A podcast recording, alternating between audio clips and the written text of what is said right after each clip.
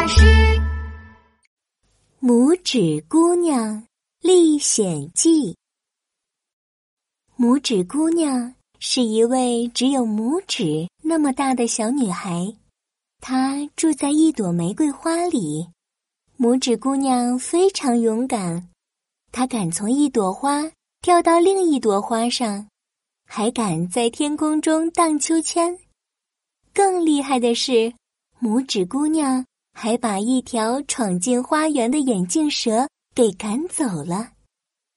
一只癞蛤蟆听说拇指姑娘这么勇敢，跳到花园里找拇指姑娘。我我，拇指姑娘啊，拇指姑娘，你能不能帮帮我呀？拇指姑娘探头一看，原来是癞蛤蟆呀！癞蛤蟆，癞蛤蟆，你怎么了？我我，我们的癞蛤蟆女王被大哥的鳄鱼一口吞掉了。我想找鳄鱼报仇。拇指姑娘，我知道你很勇敢，你能不能帮帮我？大哥的鳄鱼，谁是大哥的鳄鱼？我，大哥的鳄鱼可坏了，他的嘴呀比船还要长，牙齿比刀还要锋利。它背上还长着一个绿色的大疙瘩。鳄鱼才来池塘几天，就已经吃掉了癞蛤蟆女王、鱼老大、蜻蜓国王。再这样下去，池塘里的小动物都要被它给吃光了。啊！可恶的大哥的鳄鱼敢欺负池塘里的小动物！不要怕，我来帮助你。说着，拇指姑娘骑在了癞蛤蟆的背上。他们朝着池塘出发了，听我的指挥，癞蛤蟆跳荷叶，穿过池塘，找到鳄鱼。呱，癞蛤蟆跳上了荷叶，咕噜咕噜，荷叶下面开始冒起了泡泡，一对大眼睛出现了。哦，哈哈哈哈！癞蛤蟆的背上竟然坐着一个小女孩，白白的、小小的，一定很好吃。让我一口吞掉它。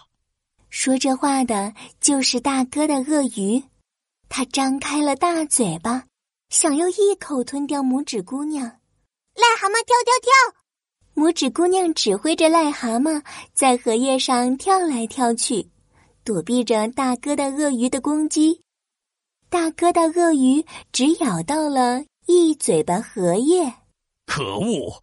让你们尝尝我的厉害！大哥的鳄鱼甩起了它的长尾巴，啪的一下，把拇指姑娘和癞蛤蟆拍到了水里。拇指姑娘受了伤，晕了过去。她在水里飘啊飘啊，也不知道飘了多久。拇指姑娘醒来的时候，她正躺在暖烘烘的被窝里呢。一只头发花白的田鼠奶奶正在一旁烤地瓜呢。太好了，你终于醒过来了。来，先吃点东西吧。原来呀，田鼠奶奶把躺在岸边的拇指姑娘救回了家。拇指姑娘吃了一点烤地瓜。他感觉身体有了力气，他把自己遇到大哥的鳄鱼的事情讲给了田鼠奶奶听。我也听说过大哥的鳄鱼，它可是一只很坏很坏的鳄鱼，池塘里好多小动物都被它吃掉了。大哥的鳄鱼这么可怕，你还想打败他吗？我一定要打败他！等我把身体练强壮，把本领学会。我再去找他。呵呵呵，拇指姑娘，你可真是一个勇敢的女孩。你等一等，我有一个秘密武器送给你。没一会儿，田鼠奶奶抬着一个木头箱子回来了。拇指姑娘打开了箱子，哇，亮闪闪的！田鼠奶奶，这是什么？这是一把蓝宝石做的宝剑。它锋利无比，可以劈开石头。你带着这把宝剑，一定可以打败大哥的鳄鱼。从此以后，每天早晨，拇指姑娘跟着田鼠奶奶一起学本领。他们沿着小河跑步，他们练习跳跃、击剑、瞄准。一个月之后，拇指姑娘已经把本领练得很好了。她能跳过高高的石头，还能一下就击中目标。田鼠奶奶看见拇指姑娘这么厉害，乐得笑开了花。拇指姑娘，你的本领已经练得很棒了，但是你要特别小心大哥的鳄鱼的长尾巴，它的尾巴力气非常大。鳄鱼的尾巴的确很厉害，田鼠奶奶，那我们该怎么对付鳄鱼的长尾巴呢？田鼠奶奶拿出了一个口哨，哔哔哔的吹了起来，天空中飞来一只大大的红蜻蜓。红蜻蜓停在了拇指姑娘面前。哦，我知道了，只要坐在红蜻蜓的背上，飞到天空中，就可以躲开鳄鱼的长尾巴了。太好了，现在就出发，打败大哥的鳄鱼。拇指姑娘坐到了红蜻蜓的背上，她手上拿着宝剑，飞到了池塘里。大哥大鳄鱼看见了拇指姑娘。好啊，你又来了！这次我一定要吃掉你。说着，大哥的鳄鱼张开了大嘴巴，想一口吞掉拇指姑娘。红蜻蜓，飞飞飞！红蜻蜓背着拇指姑娘飞得高高的，大哥的鳄鱼的嘴巴可够不到它们。可恶！看我的长尾巴攻击！大哥的鳄鱼。啪啪啪的甩起了长尾巴，红蜻蜓绕绕绕，红蜻蜓背着拇指姑娘绕过来又绕过去，躲避着鳄鱼的长尾巴。鳄鱼尾巴追着红蜻蜓绕来绕去，结果打成了一个结。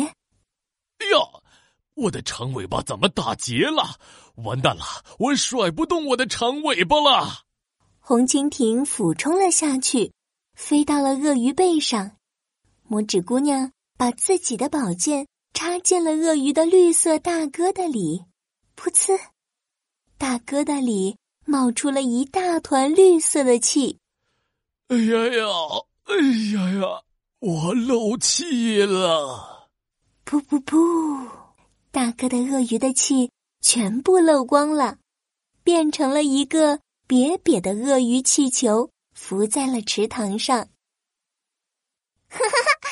原来这个大哥的鳄鱼是鳄鱼气球变的，他一定是用魔法把自己变成真正的鳄鱼的。这下好了，他漏气了，变回了鳄鱼气球，再也不能在池塘里捣乱了。之前被大哥的鳄鱼吃掉的小动物从鳄鱼肚子里爬了出来。池塘又变回原来平静快乐的地方了。今天这个故事送给冯丽英小朋友，希望你像拇指姑娘一样，成为一个勇敢的人。小朋友们，你们想听什么故事呢？快快留言告诉宝宝巴士吧。